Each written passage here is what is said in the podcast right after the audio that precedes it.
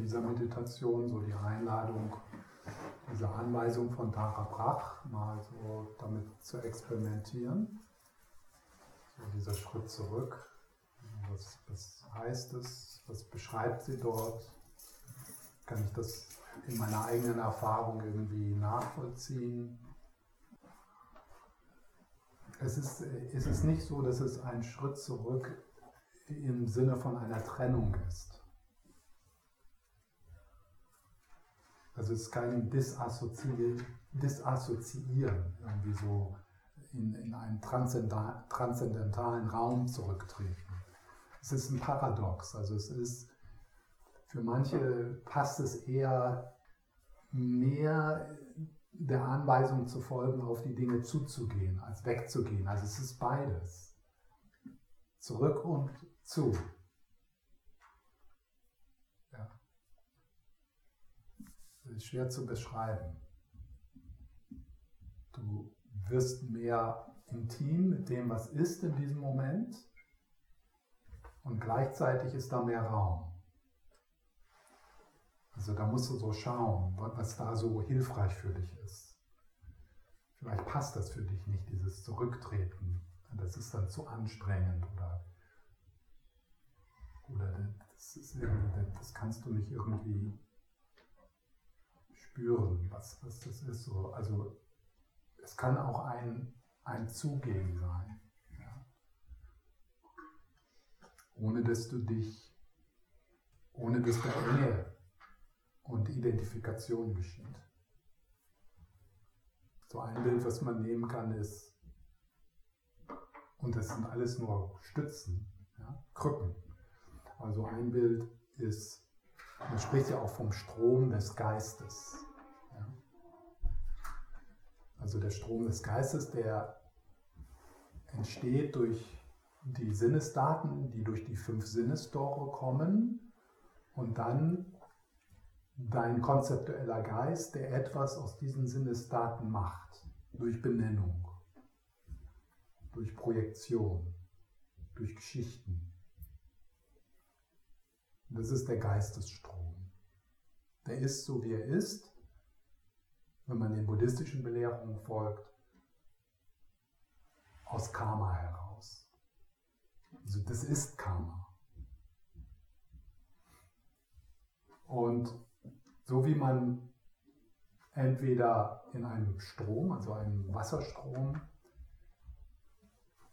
äh, da mitgerissen werden kann und dann aus diesem Strom heraus schaut, also seine Position findet, sich dort identifiziert. Das bin ich, ich bin hier. Das ist so der, der Kern, der Wahrnehmungskern aus, aus dem Strom heraus. Und das ist vollkommen verzerrt. Also wir schauen aus dem Strom heraus und verzerren das, was wir, das, was wir sehen. Durch unsere Geschichten, durch unsere Projektionen. Wir sind also nicht in Kontakt mit Wirklichkeit, sondern wir sind dann in Kontakt mit unseren eigenen Fantasien, mit unseren eigenen Benennungen, mit unseren eigenen Urteilen. Und dieser Schritt zurück wäre dann, wenn wir jetzt so dieses Bild nehmen von einem Strom, dass wir ans Ufer treten. Ja, und das ist dann schon wieder ein bisschen zu viel Trennung in dem Bild. Ja?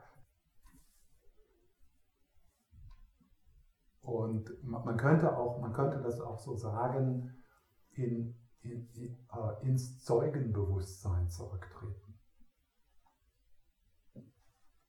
Wobei wir natürlich dann sofort wieder zu, äh, zufügen müssen, da ist niemand, der zurücktreten kann. Aber so. Ja? Aber sagen wir mal so als Provisorium, so als erster als erster Schritt, sich der Geräumigkeit, der grundlegenden Natur unseres Geistes anzunähern, ist das so ein provisorischer Schritt, so das, was auch jetzt in der Achtsamkeitspraxis dann so als der Beob das Beobachter selbst genannt wird, das Zeugenbewusstsein. Das ist immer noch eine Identifikation, die ist etwas subtiler Die ist also etwas subtiler als der Schmerzkörper, mit dem wir uns normalerweise identifizieren. Es ist etwas subtiler, aber es ist immer noch eine Identifikation, es ist immer noch eine Perspektive, eine Position, die dann auch irgendwann als konstruiert erkannt wird, als leer erkannt wird. Vermutlich werden wir dann, weiß ich noch nicht, aber vielleicht noch so einen Schritt weiter gehen. Und zwar entweder durch Anleitungen und durch Belehrungen oder auch durch eigene, durch etwas Eigenes, entsteht dann natürlich die Frage, was ist das, was schaut da? Das Zeugenbewusstsein, die Beobachterperspektive, wenn du Meta gehst. Du gehst in eine Metaperspektive. Ja? Und dann, dann dieser Moment in den Mahamudra und Dzogchen-Belehrungen in der Mystik, wo dann diese Frage auftaucht, okay, da ist das, was kommt und geht und ich bin mir dessen gewahr. Ich spüre meine Gefühle, ich höre die Geräusche, ich nehme die Gedanken wahr. Okay, ja, und ich finde so langsam raus, dass wenn ich mich dem widersetzen möchte, wenn ich mich, wenn ich dem, wenn ich, wenn ich den Strom anders haben möchte, als er ist, dann leide ich. Okay. Was passiert, wenn ich diesen Widerstand etwas entspanne? Okay, dann verringert sich mein Leiden. Das ist schon mal viel. Ja. Aber dann irgendwann kommt dann natürlich ganz natürlich die Frage, okay, da scheint was zu sein. Ich weiß nicht, was es ist, aber es, es muss ja da sein, denn da ist ja ein Schauen, da ist ein Bezeugen, ein Erkennen, da ist diese spiegelgleiche Weisheit. Und was ist das eigentlich?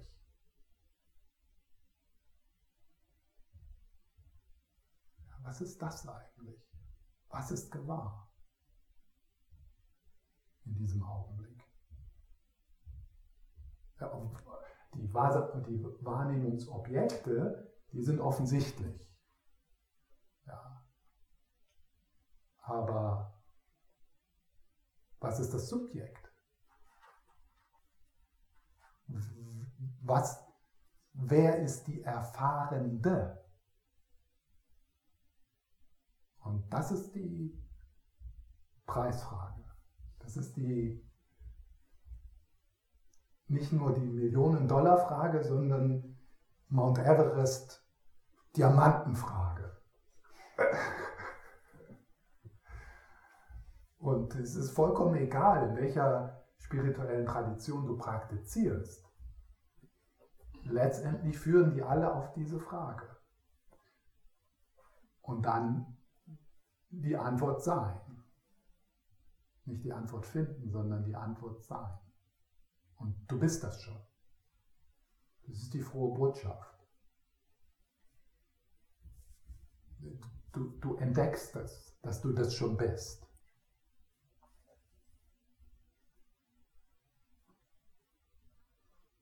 Okay, dann mal los.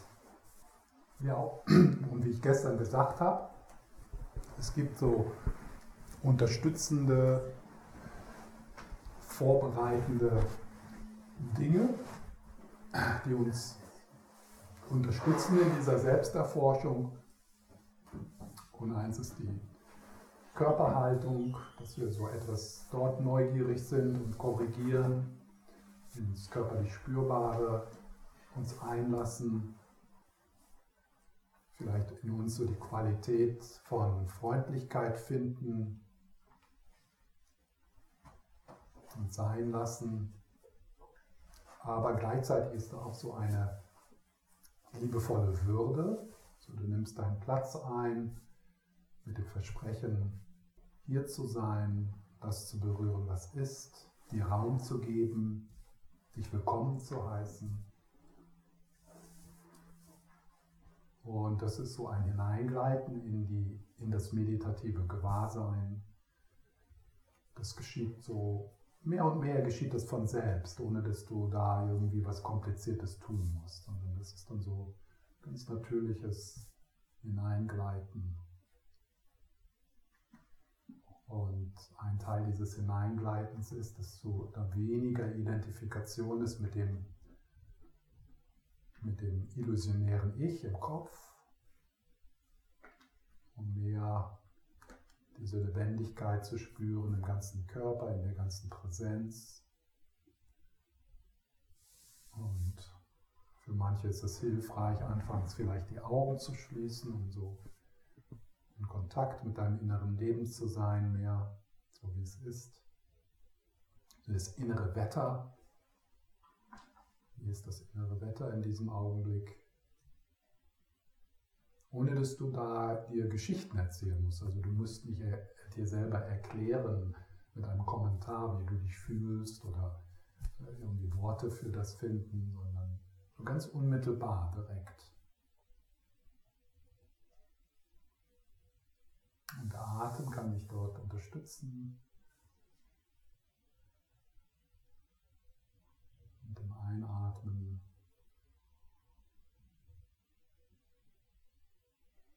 hineingleiten, bis hinunter in die Füße, in die Hände, in den Bauch.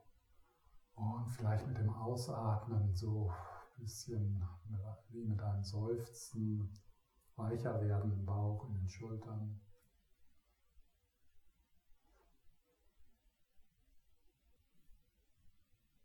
Gedanken weniger betonen, ohne Aggression ihnen gegenüber, sondern einfach Gedanken als Gedanken erkennen.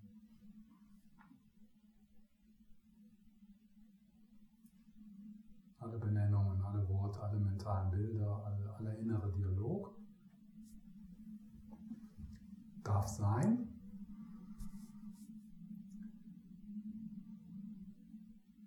Aber ist nicht so im Vordergrund.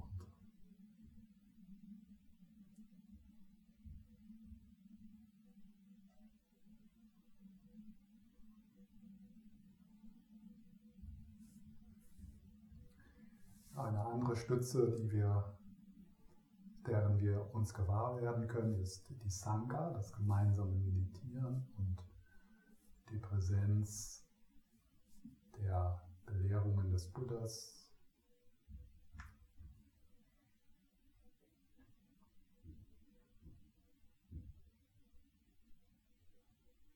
Eine andere Stütze ist die Intention, aufzuwachen die Sehnsucht oder das, die Entschlossenheit aufzuwachen zum Wohle aller Wesen.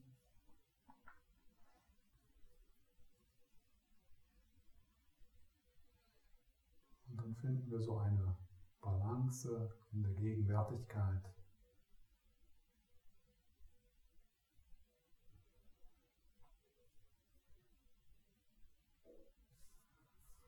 und kehren auch immer wieder freundlich zurück in den Momenten, wo wir uns verstricken.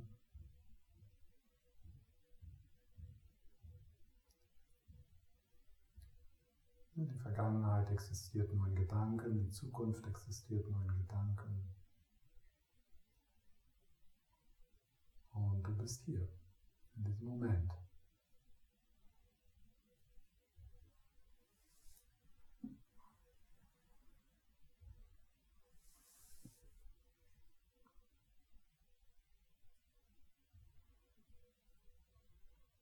So, dann der Vordergrund, ja, der Strom, Empfindungen, Geräusche, Gefühle, Gedanken, auch ein Gefühl von Ich, das mentale Bild deines Körpers, das mentale Bild dieses Raums.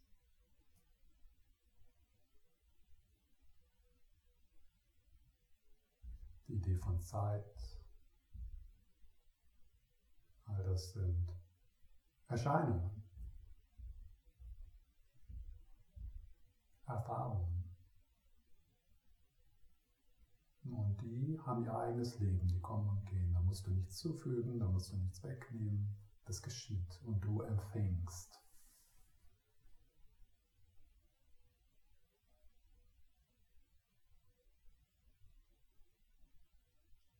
Und du empfängst mit dem ganzen Körper, mit deinem ganzen Sein.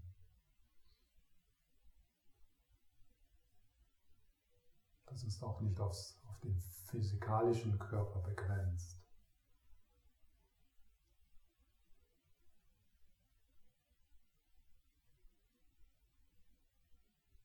So wie der Spiegel die Spiegelbilder empfängt. Oder der Himmel die Wolken.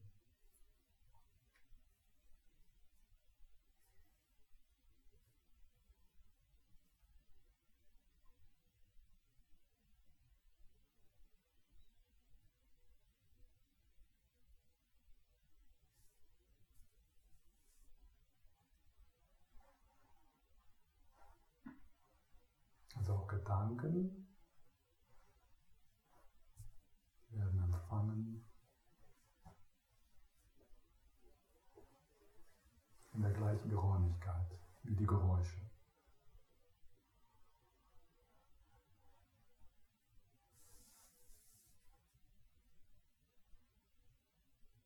in der Meditation als ein Nicht-Tun, sondern als ein Lauschen.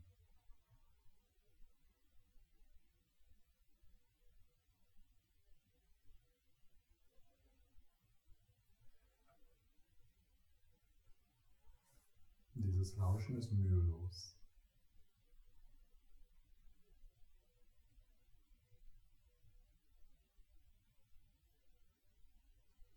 Dann, wenn du bemerkst, dass, du, dass da Greifen ist nach etwas, was nicht hier ist, oder ein Versuch abzuwehren, was hier ist, kann man vielleicht mit dem Ausatmen diese Enge etwas öffnen.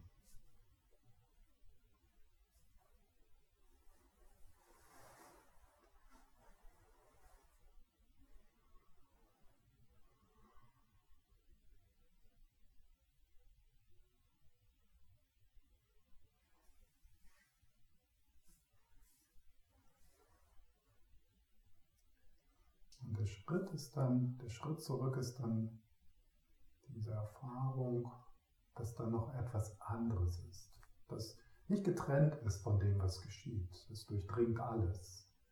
Aber es ist auch nicht genau dasselbe. Es ist etwas Größeres. Es umfasst alles. Es durchdringt alles.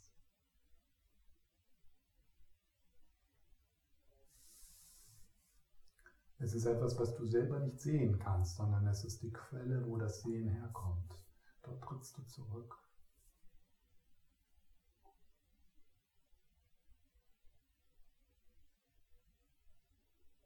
Ein wenig so, als ob du in einem uferlosen Ozean, so auf der Oberfläche in den Wellen verhangen bist und dann plötzlich loslässt und bemerkst, da ist noch etwas anderes, da ist eine Weite die nicht getrennt ist von den Wellen. Die Wellen sind ja der Ozean, aber es ist doch etwas anderes.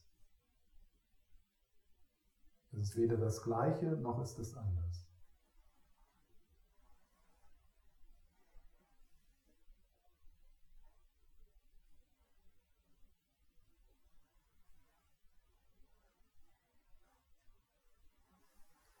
Ich kann mit dem Wort Zeuge bezeugen etwas anfangen. Zeugenbewusstsein.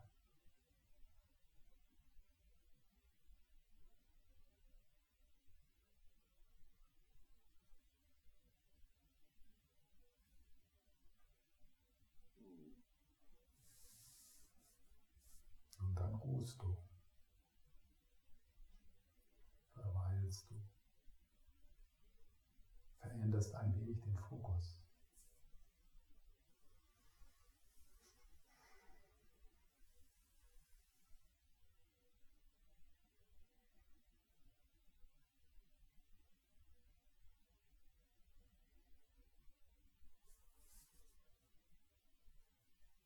Und dann verstrickst du dich wieder mit Gedanken. Und in dem Moment, wo du das erkennst, bist du schon wieder im Zeugenbewusstsein.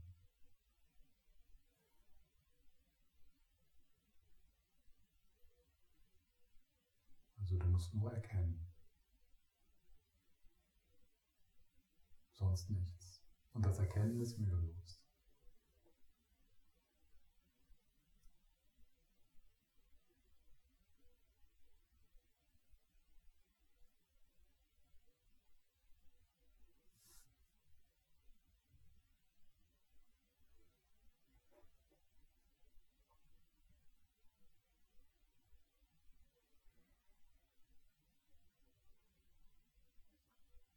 Sind immer kurze Momente, wo etwas aufblitzt, du etwas ahnst.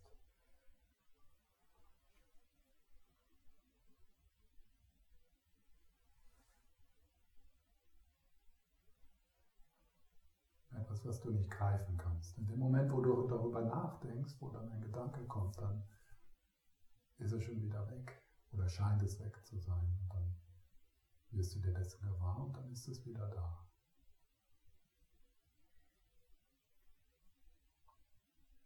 Wie ein Schimmer.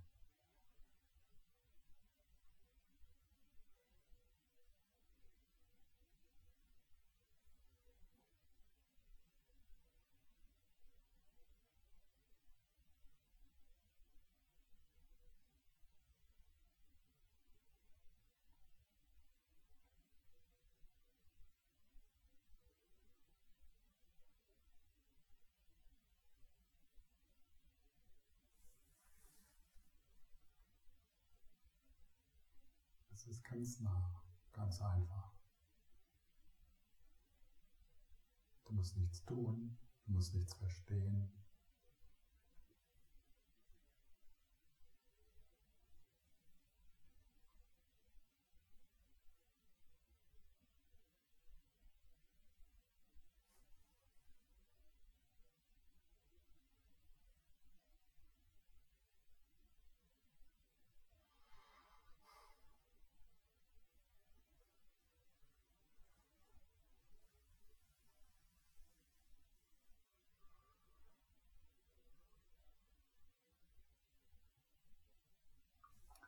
Das irgendwie sich künstlich anfühlt, so diese Idee des Schrittes zurück, so eine Richtung in, in das, was es sich auflöst, sich vollkommen hingeben.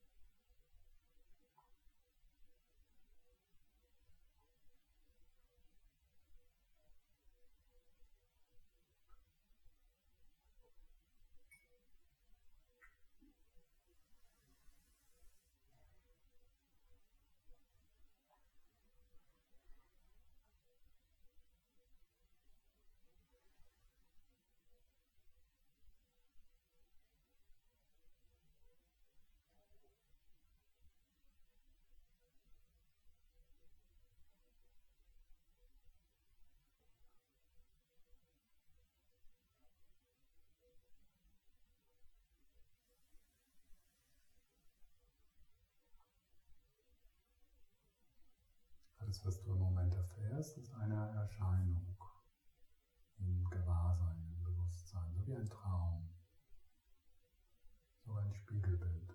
Klar erscheinend, hat aber keine Substanz.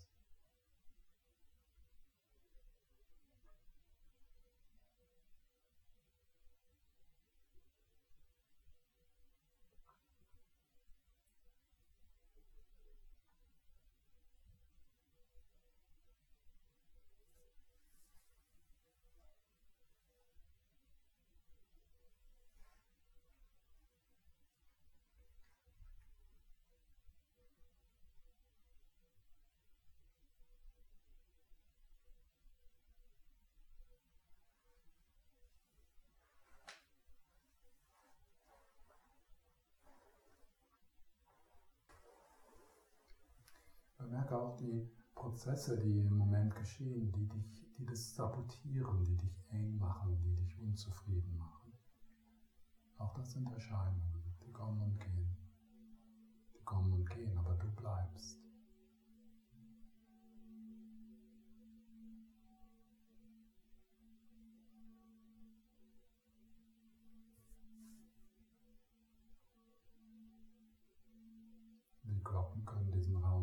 Vergrößern, in dem alles kommt und geht.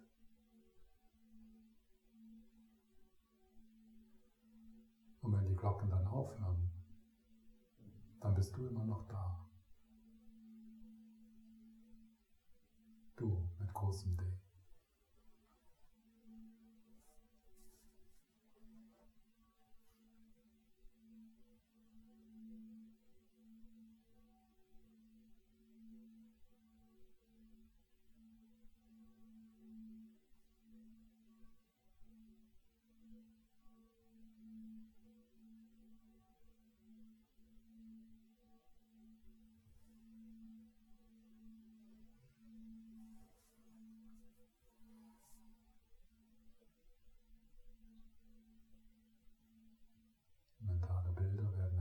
werden erkannt als mentale Bilder.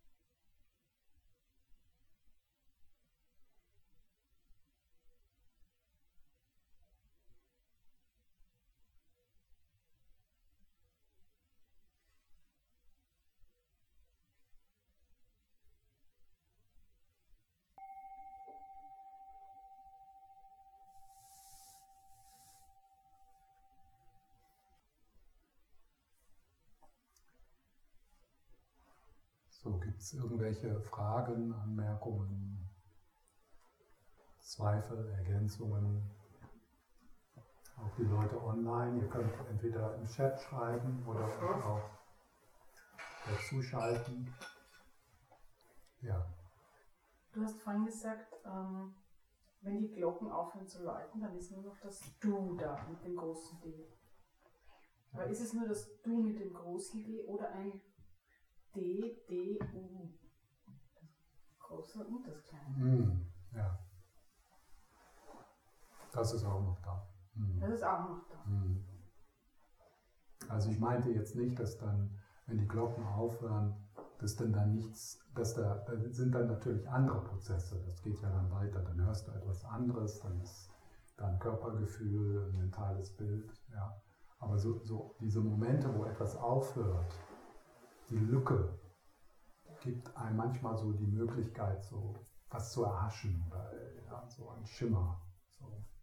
Ich meine jetzt nicht Hm. jetzt in der Meditation, sondern in, also in einem Moment des Erwachens. Ja, Ist dann das kleine Du noch große da. auch noch da oder ist nur das große D U da? Ähm, Das kommt so drauf an, was man unter Erwachen versteht. Also mm, mein Verständnis von Erwachen ist mehr so ein fortlaufender Prozess, der sich dann auch wieder verengt und dann etwas weiter wird und dann wacht man dort auf und dann schläft man dort wieder ein. Und, und, aber wenn man jetzt von Erwachen im Sinne von Erleuchtung in der tibetischen Tradition spricht, dann würde man sagen, dass, das, dass dann, dann ist nur noch strahlende Liebe da, ja, die keine Objekte hat. Aber das ist, das ist jetzt so äh, etwas, was ich nicht äh, selber überprüfen kann. Ja? Also ich halte das eher so im Moment so für einen Mythos, ein Kompass, eine Richtung, die auch für mich immer so anzeigt, da ist, da ist noch mehr. Ja? Das sind noch Dinge, die noch nicht, da sind noch Prozesse in mir, die noch nicht erleuchtet, äh, die noch nicht erwacht sind. Ja? Und es, es kann sehr leicht passieren, äh, und es geschieht immer wieder, dass Menschen so irgendwie das dann auch nach außen äh, bringen, so dass sie äh, they are finished. Ja. Und, äh, und das, also von daher finde ich diese, diesen Mythos der vollkommenen Erleuchtung in der tibetischen Tradition hilfreich. Und ich bin mir nicht so sicher, ob es da so ein, ein, Ende in dieser Evolution gibt des Erwachens.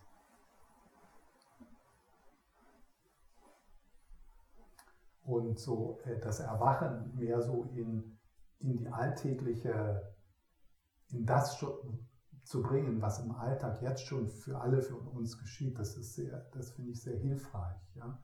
Dass man also das, das so diese Beispiele, die ich genannt habe, so aus, einer, aus einem reaktiven Muster so aufzuwachen, wie so aus einer Trance aufzuwachen, das würde ich schon, das ist zwar jetzt äh, anfangs nichts Stabiles, aber es wird tatsächlich immer stabiler und das ist wirklich etwas, was in der Kapazität von jedem von uns ist. Also das ist nichts irgendwie äh, weit weg ja, also das stabilisiert sich und es stabilisiert sich tatsächlich auch in den Menschen, die, ähm, die ich kenne, also die praktizieren, die dann merken, ja, diese Kontraktion, diese Konditionierung, die kommen immer mal wieder, aber naja, vor zehn Jahren, da konnte ich äh, in, diese, in einer gewissen Trance sein mit etwas für zwei Wochen, für drei Wochen, für Monate.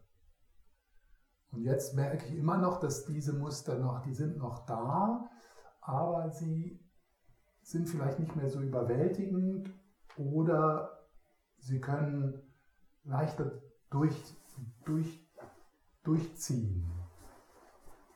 Also einige erfahren das auch äh, in, in, so in, im, im Afterglow, im Aftermath, also in, nach einem Retreat. Ja? Da ist dann noch so eine, da kann dann ein paar Stunden oder ein paar Tage merkt man, wow, da ist, da ist, ich bin immer noch in der gleichen Familie, aber ist, das geht irgendwie so, das fließt mehr durch. Die Reaktivität ist etwas verringert. Und das finde ich äh, To empower? Wie sagt man to empower? Verstärken. Ermächtigen, ja. Das finde ich sehr ermächtigend. Ja.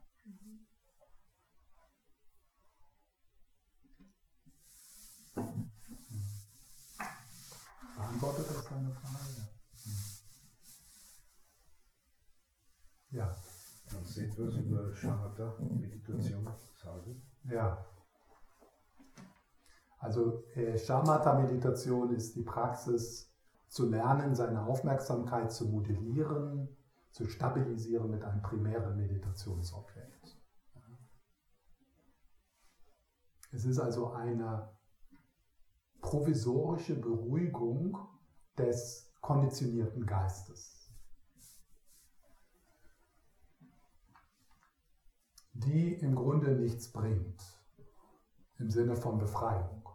Also Schamata an sich, wenn du sehr gut darin bist, äh, hast du also in einer Schamata-Praxis kein Problem. Weil um, um, Probleme zu haben, musst du die schaffen. Ja? Durch deinen konzeptuellen Geist.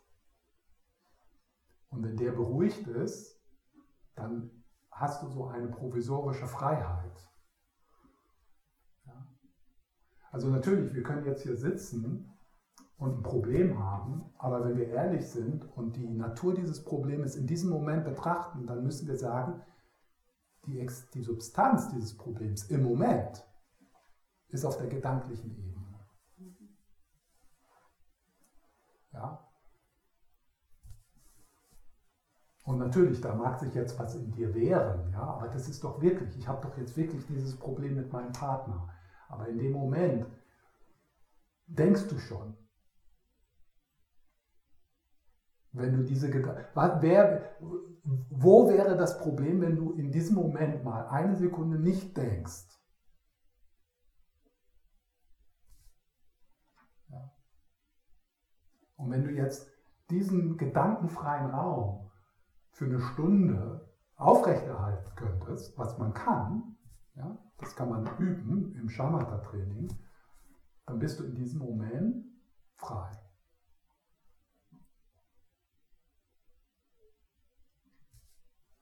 Es ist nur das Problem, dass wenn du dann nach Hause gehst,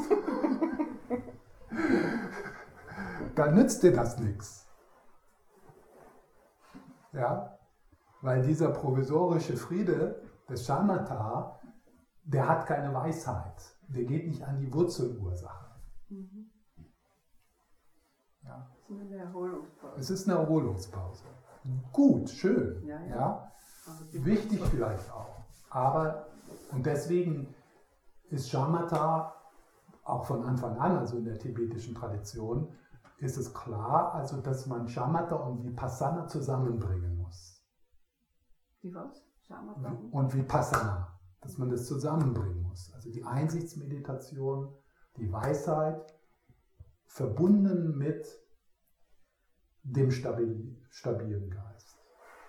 Ja. Im, Im tibetischen Schiene also Shamatha in Lakton, Vipassana. Die, die, die Einheit, also den, einen Geist entwickeln, der stabil ist, aber nicht einen stabilen Geist entwickeln um seiner selbst willen, sondern sozusagen als Werkzeug, um dann in die Natur des primären Meditationsobjekts einzudringen was immer das primäre Meditationsobjekt ist. In der tibetischen Tradition wird dieses Training in neun Stufen beschrieben. Neun, die neun Stufen des Shamatha. Das ist so eine Landkarte, die sehr, sehr hilfreich ist. Ja, wo dann so die verschiedenen Herausforderungen beschrieben werden und die Gegenmittel und, ja, und äh, also eine sehr, eine sehr hilfreiche Landkarte die dann, was dann sehr spannend ist, wenn man also in dieses Training ernsthaft geht, dass es tatsächlich so ist. Also dass diese Landkarte, die in, den, in diesen Texten beschrieben ist, nicht einfach eine Philosophie ist, sondern dass diese Texte geschrieben sind von Leuten, die ihre eigene Erfahrung beschrieben haben. Eine Frage, die also äh, die und im Shamatha-Training und, und viel so Achtsamkeit also viel, was so, was so unter Achtsamkeit läuft, hat so diesen Shamatha-Aspekt. Ja? Also Dinge Achtsamkeit, achtsam tun, ja? präsent sein. Das hat natürlich viele, und das gibt es ja unglaublich viele Studien jetzt, so die, äh, die provisorischen Benefits. Der Nutzen ja, der provisorische Nutzen, wie der Blutdruck senkt und, und so weiter und so fort. Ja. Also da ist das und von daher ist es hilfreich. Also, ähm, eine interessante Frage ist, und die wird debattiert, die Mehrheit der buddhistischen Tradition und auch der tibetischen Tradition würden sagen oder sagen, und in der Geluk-Tradition ist das ganz klar. Also hier das Zentrum gehört ja zu der Geluk-Tradition. Dort wird gesagt, um eine, um eine aufrichtige Einsicht zu haben in die Natur des Geistes, ist Shamatha nicht nur hilfreich, sondern eine Bedingung. Ja. Also wenn du jetzt zu einem Geluk-Lama einen Mahamudra-Kurs machst, das ist erstmal ein Shamatha-Kurs. Und dann am Ende ein bisschen Mahamudra. Aber eher theoretisch. Weil keine Chance. Ja, keine Chance vor uns, für uns. Ja. Denn im, äh, in der Art und Weise, wie wir leben, in, in unserem Alltag, in unseren Beziehungen, ist es unmöglich, über die vierte Stufe hinauszugehen. Zumindest in der Art und Weise, wie Shamatha-Training in der Geluk-Tradition gelehrt wird. Es ist unmöglich. Ein anderes Problem ist, dass diejenigen, die dieses Shamatha im Geluk-Stil lehren, selber nicht praktizieren. Die haben die Texte auswendig gelernt. Das sind äh, Akademiker sozusagen. Und die können das genauso übertragen, wie das gelehrt, in der Tradition gelehrt war, äh, wird. Aber das kommt nicht aus Erfahrung. Und das, da kann man das nicht lernen.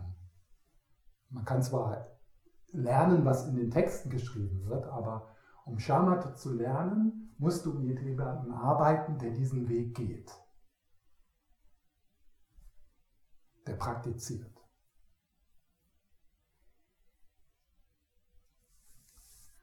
Die vierte Stufe im Shamatha, super hilfreich für alle Meditationen. Ja? Denn wenn du, was immer du auch machst, also liebevolle Güte-Meditation oder Mantra oder jeder innere Arbeit, selbst innere Kinderarbeit, Psychotherapie, all das wird so sehr unterstützt von, von Präsenz. Ja? Also wenn du mit einem Psychotherapeuten arbeitest oder selber ein Psychotherapeut bist und du bist vollkommen woanders in deinen Gedanken, ja, dann passiert nicht viel. Natürlich nicht. Also was immer, auch Yoga, Körperarbeit, ja. Also all diese Methoden, die hängen natürlich davon ab, von einer gewissen, einer gewissen Fähigkeit, einer gewissen Kapazität tatsächlich mit dem in Kontakt zu bleiben, was in dem Moment wichtig ist. Ob das jetzt eine andere Person im Gespräch ist oder ob das deine Yoga-Übungen ist oder dein Fitnesstraining oder dein Laufen oder, äh, oder dein Mantra singen oder was weiß ich. Natürlich. Äh, ansonsten macht man es ja auch gar nicht. Also wenn du da sitzt mit äh, mögen alle Wesen glücklich sein und dein Geist ist überall, dann machst du ja eigentlich gar nicht die Praxis. Also das, da, da, ist schon, äh, da, da wäre es schon wichtig und auch auf dem direkten Weg, ja, also wenn man jetzt so in Richtung Advaita Vedanta oder Mahamudra-Praxis geht, natürlich, wenn, wenn da eine gewisse Kapazität in dir ist, deine Aufmerksamkeit zu modellieren und auch in Kontakt zu bleiben mit dem, was wichtig ist, dann sind diese, äh, diese kurzen Blitz auf, das Aufblitzen das kann dann vertieft werden und verlängert werden, weil, weil deine Aufmerksamkeit nicht sofort in den, in den ewigen Kommentator geht. Ja. Deswegen irgendwie eine Art von Shamatha-Praxis wie Atemmeditation oder das, das, das, ist sicher hilfreich. Ich, ich sagte, diese, diese Haltung, dass Shamatha nicht nur hilfreich, sondern notwendig ist, um eine, um eine wirkliche Erfahrung der Natur des Geistes zu haben. Das wird auch in der tibetischen Tradition selber debattiert. Und es gibt, die sind zwar jetzt, das ist jetzt nicht die Mehrheit, äh, aber in der Dzogchen-Tradition, in Mahamudra, es gibt ja verschiedene Linien innerhalb des Mahamudras und eine dieser Linien ist Essence Mahamudra, wird das genannt. Essence Mahamudra. Und in diesen, also in Dzogchen und Essence Mahamudra, dort wird gesagt, die Natur des Geistes ist verfügbar in dem jeweiligen Geisteszustand, den du hast. Das ist vollkommen egal, ob du, ob du traurig bist oder müde oder was immer das innere Wetter ist, ja, was immer du wahrnimmst, das, was wahrnimmt, ist die Natur deines Geistes und die ist nicht zu finden außerhalb von Ärger und außerhalb von Eifersucht und außerhalb von äh, Zerstreuung und Ablenkung, sondern genau dort. Und dort ist dann, die Methode ist dann, also sich durch dieses kurze Aufblitzen, was jederzeit möglich ist, das hat nichts damit zu tun, ob du dich gut oder schlecht fühlst. Ja? Also es ist, das ist vollkommen egal. Der Inhalt von dem, was da geschieht in deinem Geist, das ist vollkommen egal. Die Natur des Geistes, dass da was ist, ist der Beweis dafür, dass die Natur des Geistes da ist. Dass da was gespiegelt wird, zeigt, ist der Beweis dafür, dass da die Kapazität sein muss, zu spiegeln. Die ist immer da. Die geht nicht weg. Das, was, was wahrgenommen wird, was gespiegelt wird, das verändert sich. Manchmal ist der Geist ganz unruhig und bewegt und manchmal stiller. Das macht dem Himmel gar nichts. Das macht dem Spiegel gar nichts. Und, und in, in, in, im direkten Weg, im direkten, Auf, in, dem direkten Aufzeigen, macht man sich dann damit vertraut. Und dieses Aufblitzen geschieht immer häufiger. Und dadurch beruhigt sich dann der Geist. Also das Shamatha oder das, das, das relative Beruhigen, das, ist, ist, das geschieht dann. Das geschieht dann und dann kann, dann kann eine Vertiefung stattfinden. Aber es wird, es wird nicht versucht, zuerst den Ozean zu beruhigen, um um die Wellen zu beruhigen, um den Ozean zu sehen. Das wird nicht versucht. Das wird als Zeit als unnötig gesehen. Sondern der Ozean beruhigt sich sozusagen von selbst, je mehr du die Tiefe wahrnimmst. Die auch da ist, wenn dann Tsunami durch den Ozean rollt. Eines, äh, eines der wichtigen eines der wichtigen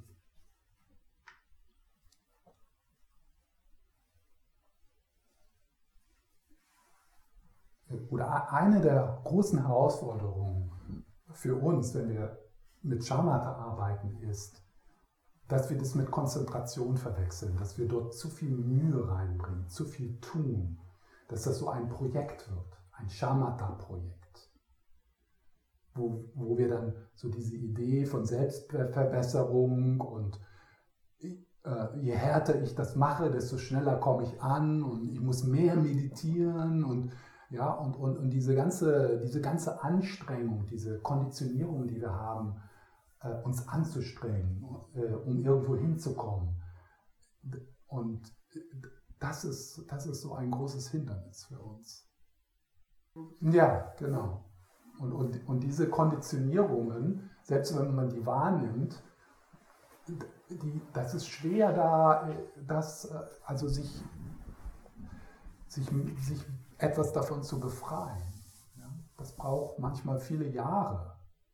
Ja, viele Jahre von angestrengtem Meditieren, bis man dann irgendwann entweder die ganze Sache aufgibt oder dann irgendwie fragt, naja, vielleicht liegt es an den Anweisungen und Belehrungen, die ich gekommen, bekommen habe von Menschen, die das nur aus Büchern kennen. Gibt es noch irgendwo andere, die, von denen ich das lernen kann? Die wissen, von, denen von was sie sprechen.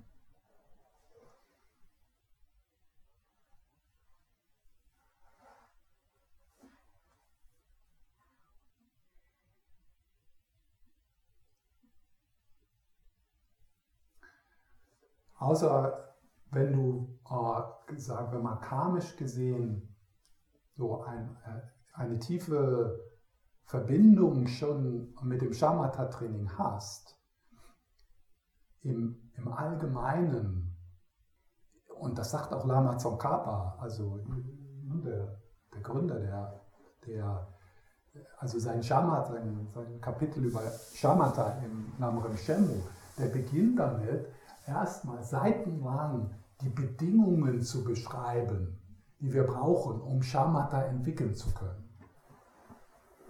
Ja, und diese Bedingungen, von denen haben wir keine einzige. Und es braucht Zeit. Könnte man sagen, in der Ruhe liegt die Kraft und die Weisheit? Kann man sagen, ja. Aber nichtsdestotrotz, äh, auch äh, in unseren Lebensumständen äh, ist es sicher hilfreich, äh, so die Shamatha-Praxis im Auge zu behalten. Denn gerade wenn du viele Jahre schon praktiziert hast und du bist so an einem, einem an einem Platz, wo du merkst, ah, es passiert nichts mehr. Es ist irgendwie, es verändert sich nichts. Es, es geschieht keine größere Leichtigkeit in meinem. Keine, größere, kein, keine, nicht mehr, keine größere Herzensöffnung mehr dann ist es vielleicht gut zu schauen, oh, wie sieht es mit Schamata aus? Vielleicht sollte ich nochmal äh, dort äh, so etwas äh, mehr schauen in meiner eigenen Praxis. Ja? Vielleicht, dass ich mal ein paar Monate äh, wieder mal zurück zu einer einfachen Atemmeditation gehe. Ja? Das, äh, das ist vielleicht hilfreich. Ja. Gibt es sowas wie einen Übergang oder irgendwas, was man braucht, Übergang, Shamatha, Vipassana? Mhm. Oder wie, wie kann man das verbinden oder wie ja. kann man sich das vorstellen? Ja. Ähm, also in der tibetischen Tradition ist es, also zumindest in der Geluk-Tradition ist es so, dass diese beiden Dinge zunächst so getrennt behandelt werden. Also man übt Shamatha und dann Vipassana in der Geluk-Tradition ist die Meditation auf die Leerheit. Also das Wort Vipassana hat auch verschiedene Bedeutungen und wie man Vipassana, äh, was Vipassana ist, das wird auch äh, in der Theravada-Tradition, in den verschiedenen Traditionen anders gesehen. Aber in, in der Geluk-Tradition ist also heißt Vipassana Einsichtsmeditation ist die Meditation auf die Leerheit. Also und das heißt in der Gelug-Tradition, man beginnt die Meditation auf die Leerheit mit dem Studium der Leerheit. Also man macht das so parallel. Auf der einen Seite machst du deine Shamatha-Praxis, auf der anderen ein intellektuelles Verständnis und ein Studium der Leerheit. Das Studium der Leerheit, das ist nicht nur jetzt irgendwie, dass man da so eine schöne Philosophie sich aufbaut, sondern auch das intellektuelle Verständnis der Leerheit kann schon eine gewisse Erleichterung in dein Leben bringen. Auch wenn du nicht direkte Erfahrungen machst, sondern natürlich die Art und Weise, wie wir denken, was für eine Landkarte wir für nutzen in unserem Leben, das macht was mit uns. Ja? Und das ist dann so parallel. Ja? Und dann irgendwann, also in der Gelug-Tradition wäre es dann wenn eine gewisse Stabilität durch das Shamatha-Praxis, die Shamatha-Praxis erlangt ist, dann bringt man in diesen stabilisierten Geist sein Verständnis von Leerheit mit. Was zunächst intellektuell, intellektuell ist. Aber man bringt dann in diese, in diese Stabilität diese Reflexion mit. Ja. Aber jetzt so praktisch gesehen, kann man diese beiden nicht wirklich voneinander trennen. Denn selbst wenn du, sagen wir mal, du machst eine Atemmeditation, ziemlich oberflächlich, so McDonald Achtsamkeit äh, Atemmeditation, ja, dann, wenn du mit dem Atem dich vertiefst, weil, weil die Weisheit ist ja da, ja, wird er auch als Nebeneffekt siehst du was im Atem. Zum Beispiel die erste Einsicht im Theravada-Stil Vipassana ist ja die von Anicca. Anika, die Vergänglichkeit, die Unbeständigkeit. Und das, das geschieht dann. Ja? Das, das kommt dann so mit. Auch wenn es nicht irgendwie in den Belehrungen, aber man kann ja fast gar keiner buddhistischen Belehrung zu hören, ohne irgendwie mal was von Vergänglichkeit und Unbeständigkeit zu hören. Das bringt man dann so mit. Das, äh, und, und selbst so äh, äh das, äh, das Anatta, also die, das Nicht-Selbst, auch das ist so was, was, ja, dass man so selber beginnt, der Atem, was ist das eigentlich, wenn, wenn ich so wirklich in die direkte Erfahrung gehe, ohne, ohne diese Bilder und ohne dieses Gefühl, dass ich oben im Kopf bin und so auf den Atem hinausschaue. Ja, also man, man kann das, das sind nicht wirklich zwei getrennte Dinge. Ja? Also das, die Einsicht kann, kann so als Nebeneffekt der, des Shamatha-Praxis auftauchen. Und auf der anderen Seite ist, wenn man jetzt Vipassana im Theravada-Stil praktizierst, praktizierst, also das, das Hinschauen in deine Erfahrung, das stabilisiert natürlich auch den Geist. Ja, wenn du neugierig wirst ja, auf das Objekt der Meditation, das stabilisiert den Geist. Also man kann konzeptuell diese beiden Dinge voneinander trennen, Vipassana und Shamatha, aber in der Erfahrung kommen die beiden Dinge zusammen, die Einsicht und die Stabilität.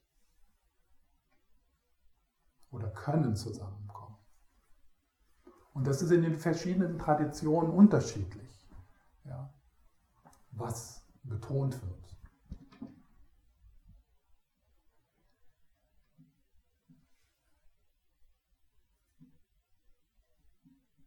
Das, ist, das wird heiß debattiert. Und äh, ich könnte jetzt äh, ähm, entlassen werden. aus der, aus der Gelug-Tradition. Das in Zweifel zu stellen. Ja. Dass Shamatha nicht nur irgendein Shamatha, sondern die neunte Stufe ja, notwendig ist.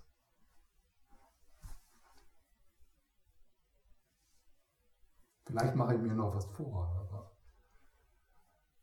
im Moment gefällt mir die, gefällt mir meine, meine Haltung dazu besser.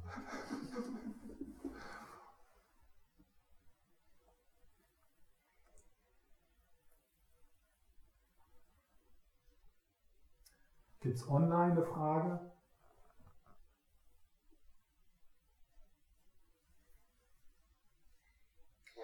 Ja. Ja, Martin, fang du mal an. Äh, ich, ich versuch's mal, vielleicht bringst du den Rahmen, aber kennst du noch Kellys Effortless Mindfulness? Ja.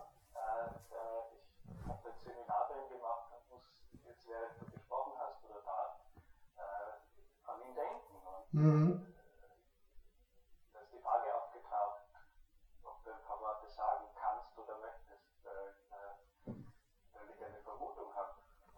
Zu was? einreihen würde. Ach so. Was du erzählt hast über Shamatha und wo du genannt hast, naja, vielleicht würdest du gekündigt werden mit deiner Haltung. Ich glaube, die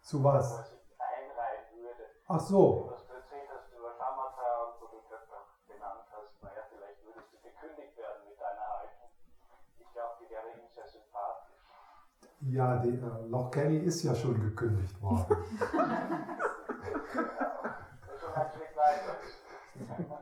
Alle Lehrer, die Pfeile im Rücken haben. Oder zwei. Ja, das passt gut. Äh, gibt es von dem was aufs Deutsche übersetzt? Oder ist das alles auf Englisch? Ja, es gibt das, äh, das Buch Mühelose Achtsamkeit. Ah, also einfach okay. Also ich glaube, beide Werke auf seine Ja. Ja, ich kenne ihn auch persönlich. Hm.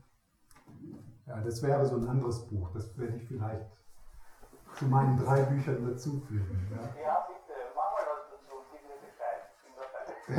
ja. Loch Kelly, ein amerikanischer Psychotherapeut, der ähm, aus der tibetischen Tradition kommt. Und er hat dieses Buch geschrieben, Effortless Mindfulness. Und sein erstes hat ähm, Shift into Freedom Into freedom.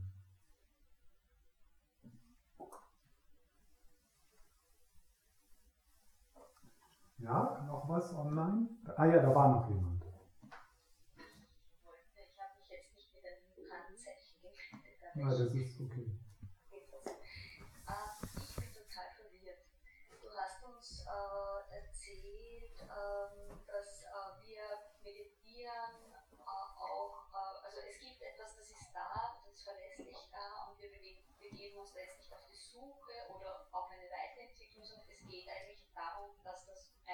Sehen, das, was wir stabil hier haben. Mhm. Vielleicht nicht ganz so schön ausgedrückt, aber so mhm. Und dann reden wir über Shamatha. Äh, Shamatha, äh, also ich verstehe das Verhältnis nicht mhm. äh, zu diesen Traditionen. Ähm, genau. Kannst, weiß nicht, ja, kannst du mit meiner Frage was anfangen? Warst du gestern Abend da? Ich war gestern Abend da. Ich habe bei dir auch schon ein Retreat. Ah, okay. Mhm. Also du siehst da ein Paradox. Uh, ja, weil ich gedacht habe, Shamatha ist irgendwie oberflächlicher, mhm. aber vielleicht sind das so unterschiedliche Ebenen, die ich da jetzt überhaupt nicht kenne. Mhm. Also das ist genau, ich glaube, da habe ich gestern äh, drüber gesprochen, das ist genau, habt ihr die Frage gehört? Oder? Ja. ja? Okay. Also die Frage nochmal so nach diesem Paradox, Shamatha. Mhm. Und also das ist genau dieses, dieses, diese, diese Spannung, die ich versucht habe gestern zu beschreiben, dieser beiden unterschiedlichen Sichtweisen. Die progressive Sichtweise und die, die, die direkte Sichtweise. Ja. Und die progressive Sichtweise, die sagt irgendwie sowas, wie du hast ein Problem, du bist noch nicht da und da gibt es da gibt's aber Ursachen und deswegen gibt es Methoden und wenn du die Methoden anwendest, dann wirst du dorthin kommen in der Zukunft. Ja, Stufenweg, Lamrim.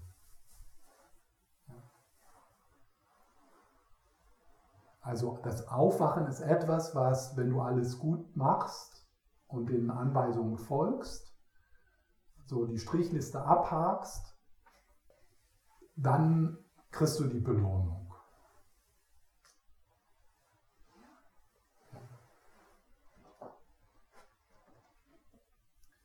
Und das macht Sinn natürlich für unser Denken. Und,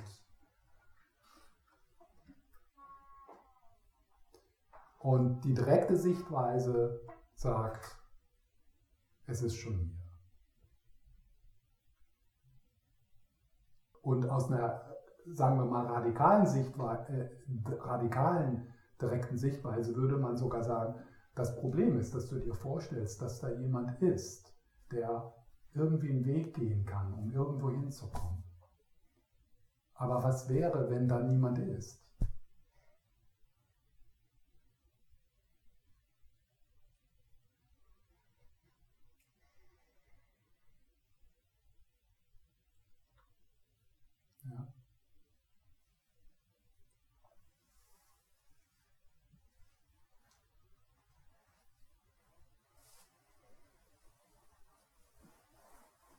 Buddha hat also diese Sichtweise geteilt in der Herzsutra.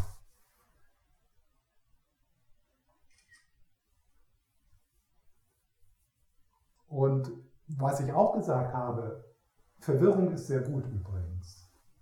Kara, Karo. Also Verwirrung ist viel besser als so eine pseudo-dogmatische, oh jetzt weiß ich, jetzt habe ich es verstanden, so mache ich es. Oder so geht's, so ist es. In der Verwirrung ist Potenzial. Beginner's Mind and Expert Mind. Ja? Also Suzuki Roshi. Im Expert Mind, im, im, also in denjenigen, de, in demjenigen der, der glaubt, dass er weiß, da ist kein Potenzial. Der weiß. Der hat es rausgekriegt. Also Verwirrung ist gut. Wenn man hier nicht verwirrt wird, dann, habt ihr, dann hört ihr nicht zu. Ja, dann, dann blendet ihr einfach das aus, was dem widerspricht, was ihr denkt, was ihr verstanden habt. Und es ist schwierig für uns, diese kognitive Dissonanz damit zu sein, weil unser Geist möchte Klarheit. Ja. Und wenn wir dann dieser Falle, in diese Falle fallen, dass es um diese konzeptuelle Klarheit geht, dann werden wir dogmatisch. Ja, dann verwechseln wir unsere Perspektive, unsere Landkarte mit dem Territorium, mit dem, was er ist. Und dann denken wir, dann, dann haben wir so das Gefühl, dass unsere Landkarte ist die wahre Landkarte. So sind die Dinge wirklich. Und dann sind wir ein fundamentaler Buddhist, der sich angegriffen fühlt von anderen,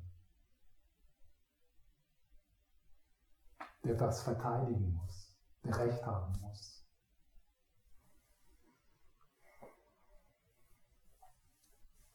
Und gestern habe ich schon gesagt, so ein, eine wichtige Qualität äh, hier ist, zu lernen, in dieser Welt der Parad Paradoxen zu schwimmen.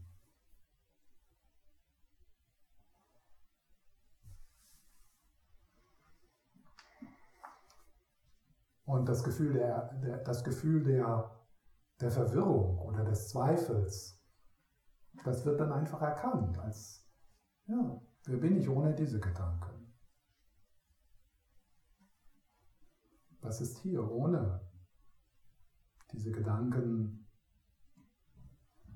die die ich erzeuge, die entstehen, die dann eine Reaktion, eine körperlich spürbare Erfahrung erzeugen, die ich dann Verwirrung nenne. Und dann sage ich, ich bin verwirrt. Und in dem Moment, wo ich sage, habe ich das Gefühl, ich weiß genau, worüber ich spreche. Ich? Okay, ich. Was meinst du, wenn du ich sagst? Wo ist das Ich, das verwirrt ist? Verwirrt. Verwirrt. Verwirrt verwirrt. Das ist nur ein Wort. Und was ist hier, wenn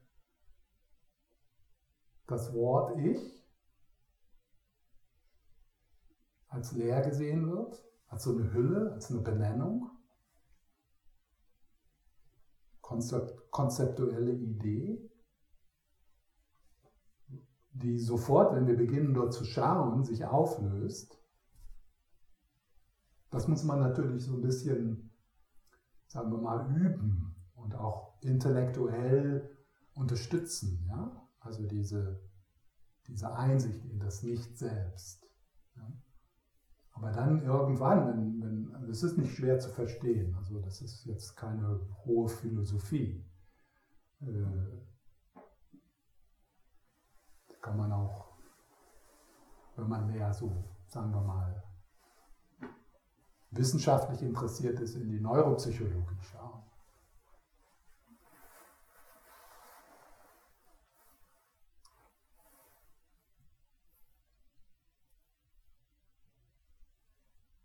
Und auch das, was wir Verwirrung nennen, das ist auch nicht auffindbar.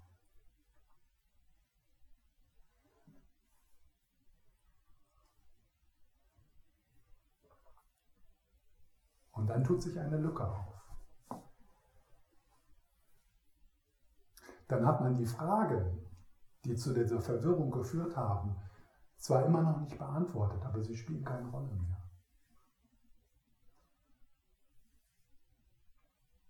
Und gestern habe ich dann noch so beschrieben, wie man diese beiden Sichtweisen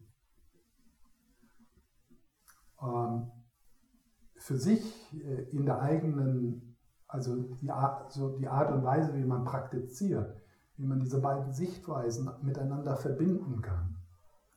Vielleicht auch betonen. Also manche, manche Menschen, die sind, sind einfach so aus, aus ihrer Intuition sehr angezogen von der direkten Sichtweise.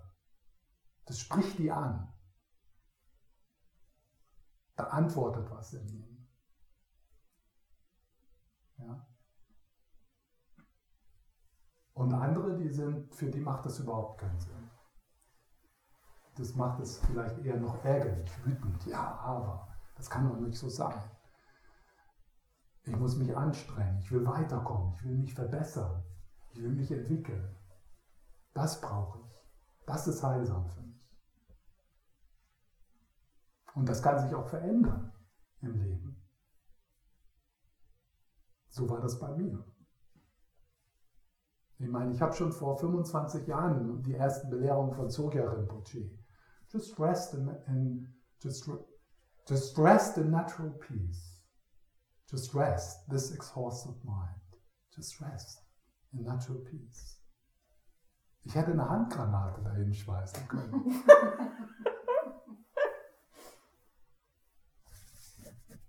so ein Scheiß. Rest in natural Natural peace. Where? What? Ja?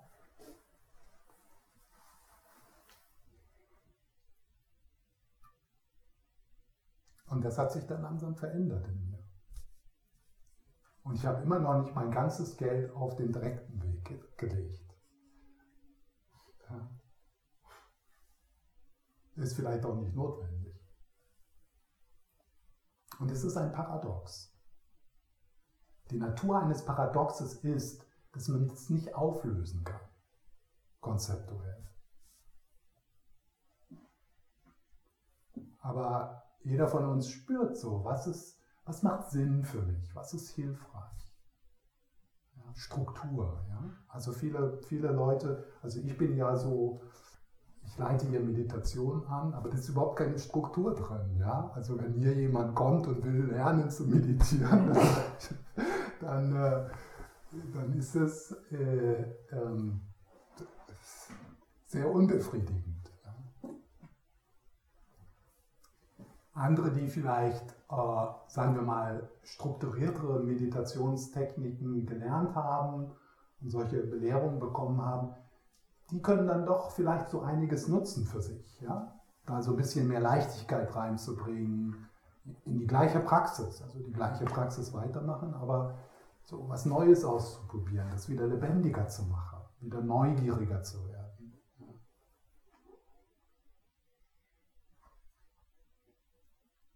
Und andere, die sind einfach, und das hat auch nichts mit Erfahrung zu tun, also das kann so direkt sein. Das, das einfach eben direkten Aufzeigen, dass da, ja, das ist es. Wie kann ich das vertiefen? Wie kann ich Bedingungen schaffen, sodass das mehr und mehr aufblitzen darf? Und der Loch Kelly, den, den Martin gerade genannt hat, der ist also wirklich gut im Sinne von, äh, was also in der, in der, in der Mahamudra-Tradition und im Dzogchen Glimpse Practices genannt wird. Kurze Momente des Aufblitzens durch Selbsterforschung, durch Fragen, durch durch What is gewahr? Äh, what is aware? Was ist gewahr? Ja, solche, solche kleinen, ja, 30 Sekunden Meditation.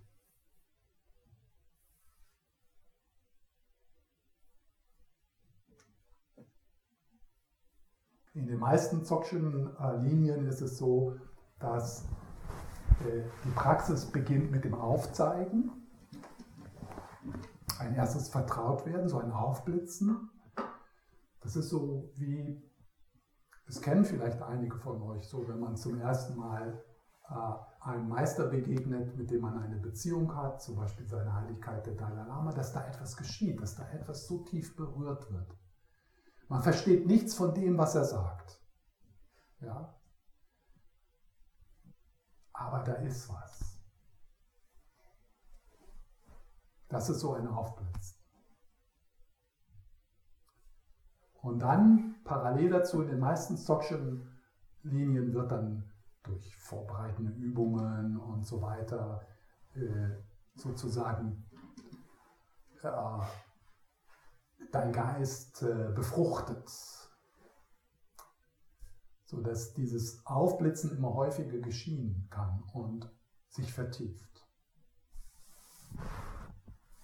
Es gibt, äh, es gibt in der Dzogchen-Tradition nicht so viele Lehrer, die einfach auf das, auf das Aufzeigen bestehen, ja, so wie Turko Ürgen Rinpoche zum Beispiel.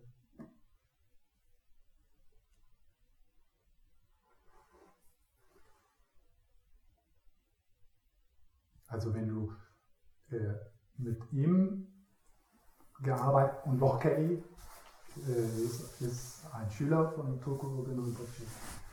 Äh, also bei den meisten, den meisten Tokschen Belehrungen kriegst du auch so diese ganzen Listen zu tun. Ja? Äh, und Turko Rinpoche, der würde einfach eine direkte Übertragung. Und das nächste Mal wieder einfach nur die direkte, nackte Übertragung.